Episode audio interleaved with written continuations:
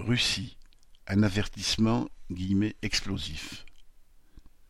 Deux mois après la rébellion avortée de Prigogine et de ses vingt mille mercenaires de Wagner, lui et ses adjoints ont trouvé la mort dans l'explosion de leur avion.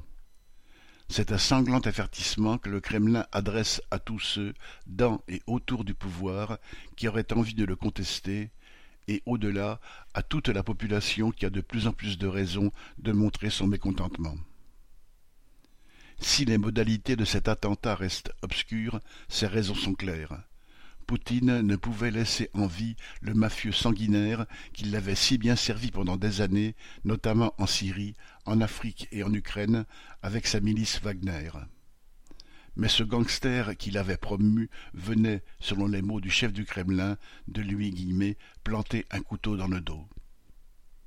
Prigogine a eu beau dire qu'il ne visait que le ministre de la Défense et le chef de l'état-major pour leur sabotage de l'opération spéciale en Ukraine, c'est Poutine et son pouvoir que défiait sa marche sur Moscou. Et ce qu'elle a étalé au grand jour, ce sont des luttes de clans dans les structures de force, armée, police, services de renseignement, les piliers du pouvoir de Poutine. La rébellion a tourné court.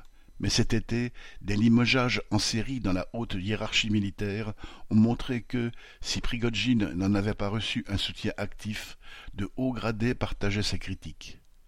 Poutine ne pouvait laisser en vie celui qui avait cristallisé la mise en cause de son autorité, de sa légitimité de chef de la bureaucratie affairiste au pouvoir.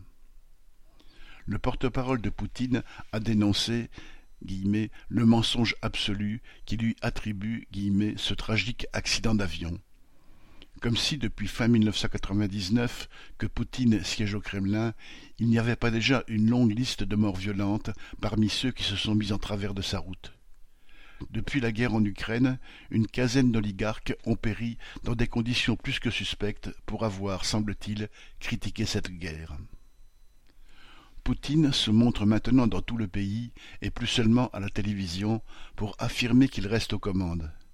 Mais comme on n'est jamais trop prudent, il vient d'exiger de tous les paramilitaires, car il n'y a pas que ceux de Wagner, qu'ils jurent fidélité et loyauté au pouvoir, et de, citation, suivre strictement les ordres des commandants et des supérieurs, comme le font les hommes de l'armée régulière. Ce que vaut cette garantie, l'avenir le dira. En tout cas, ces derniers temps, des soldats ont protesté parce qu'ils n'étaient plus payés, comme à Orenburg. Et, un comble pour le pouvoir, même des aumônes, des CRS mobilisables d'office comme tous les policiers, se sont plaints eux aussi de ne pas toucher leur solde.